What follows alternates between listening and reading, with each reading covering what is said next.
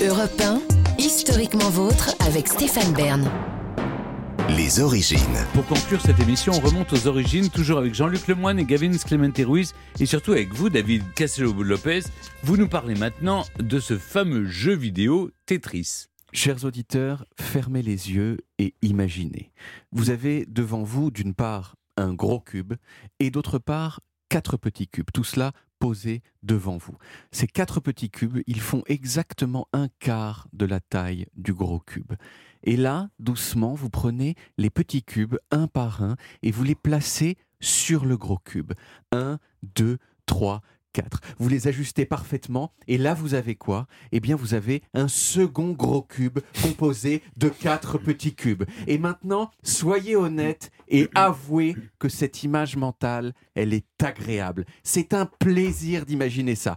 Alors bien sûr, c'est un plaisir petit, mais c'est un plaisir quand même, parce qu'il y a une impression d'ordre, l'impression que ces cubes, ils sont à leur place et que tout va bien, le sentiment que si ces cubes continuent à s'emboîter de cette façon, rien ne peut vous arriver, le sentiment que si ces cubes continuent à s'emboîter, ce n'est pas si grave si papa rentre trop tard le soir et vous crie dessus en enlevant sa ceinture.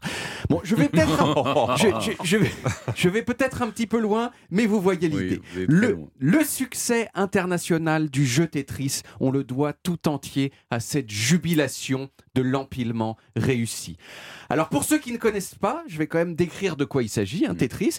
Ce que vous voyez quand vous lancez le jeu vidéo Tetris, c'est une boîte en deux dimensions, plus haute que large, dans laquelle tombent un par un, lentement puis de plus en plus vite, des formes.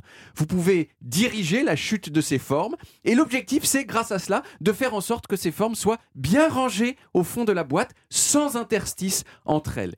Et lorsque vous y parvenez, lorsqu'une ligne est entièrement remplie de formes, eh bien cette ligne disparaît et vous gagnez des points. En revanche, en revanche, si vous n'y arrivez pas, les formes s'accumulent les unes sur les autres, la pile de formes devient de plus en plus haute, ce qui vous laisse de moins en moins de temps et d'espace pour manœuvrer les formes qui tombent, et lorsque la pile arrive au sommet de la boîte, vous avez perdu.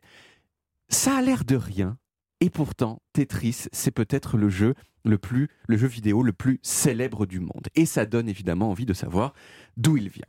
Alors avant d'être un jeu vidéo, Tetris, c'était une idée dans la tête d'un monsieur soviétique qui s'appelait, et qui s'appelle toujours, parce qu'il n'est il est pas mort, Alexei Pagitnov.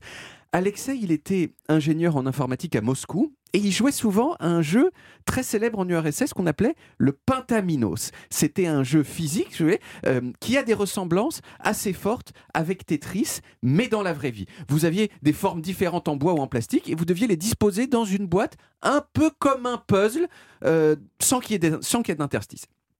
Et ce qui s'est dit, Alexei, il s'est dit que ce serait bien de transformer tout ça en jeu vidéo. Alors il s'est mis au travail pendant ses heures de repos, parce que euh, il est comme ça, Alexei, c'est-à-dire nous à la pause on mange des chouquettes, lui à la pause il invente Tetris.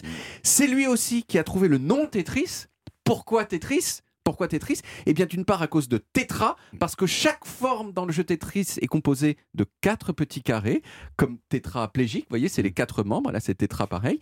Et d'autre part, le suffixe is, qui était juste là pour que ça fasse un peu comme du tennis. Vous voyez, donc tétra, tennis, ça fait Tetris. Alexei, il a terminé son jeu en 1984, mais il l'a pas commercialisé, il l'a juste fait circuler sous le manteau. Et ça a été un carton immédiat parmi les gens euh, un peu geeks du Moscou. Euh, finalement, il y a des éditeurs de jeux vidéo occidentaux qui en ont entendu parler et brusquement tout le monde a voulu mettre la main dessus. Ça a commencé à cartonner aux États-Unis euh, aussi, un peu d'ailleurs encore en mode sous le manteau, mais avec ce piment supplémentaire qui était que c'était un jeu soviétique. Donc c'était un peu genre, hmm, je, je, joue à un jeu conçu par l'ennemi, vous voyez, hmm, hmm, c'est agréable, vous voyez. Euh, c'est vrai. Et c'est Nintendo qui a obtenu euh, finalement les droits de Tetris. Et si Tetris est célèbre dans le monde entier aujourd'hui, en particulier pour les gens de ma génération, c'est que c'était le jeu qui était livré par défaut avec la Game Boy, la première console portable grand public que j'ai reçue à Noël l'année de mes 8 ans. Je vous raconterai l'histoire bientôt. Mm. Alexei, pendant longtemps, il n'a pas touché un centime sur son jeu. Non. Mais c'était un peu, j'ai l'impression, l'ambiance soviétique. Bon, non, on fait les trucs parce que c'est sympa, on pense pas à l'argent, tout ça. Euh, mais en plus, c'était aussi parce qu'il était techniquement employé euh, du gouvernement soviétique. Et donc, euh, ce, la- ce qu'il inventait, bah, c'était, ça appartenait au gouvernement et pas à lui-même. Mais il a quand même réussi, finalement, au bout d'une grande bataille, à obtenir des droits. Euh, il a même été embauché ensuite par Microsoft pour développer des jeux vidéo. Alors on peut penser euh, qu'avec le développement de jeux super plus avancés que Tetris, euh, avec des graphismes de malades et des scénarios de fous, euh, Tetris soit tombé un peu en désuétude. Mais non, il y a eu plein de versions actualisées qui sont sorties dans les 30 dernières années. Et il y a même chaque année un championnat du monde de Tetris. Je vous le dis, le plaisir de l'empilement réussi est sensiblement plus profond qu'on le croit. Titre. Si, si, titre. Le plaisir de l'empilement réussi est sensiblement plus profond qu'on le croit avec Brigitte Lahaye. Voilà. Euh, compliqué, compliqué, mais mes titres quand même. Voilà. Mm. Merci beaucoup. David. On retrouve les origines en podcast sur toutes les applis audio et en vidéo sur YouTube, Dailymotion et sur le site europe1.fr où vous pouvez également retrouver toutes nos émissions.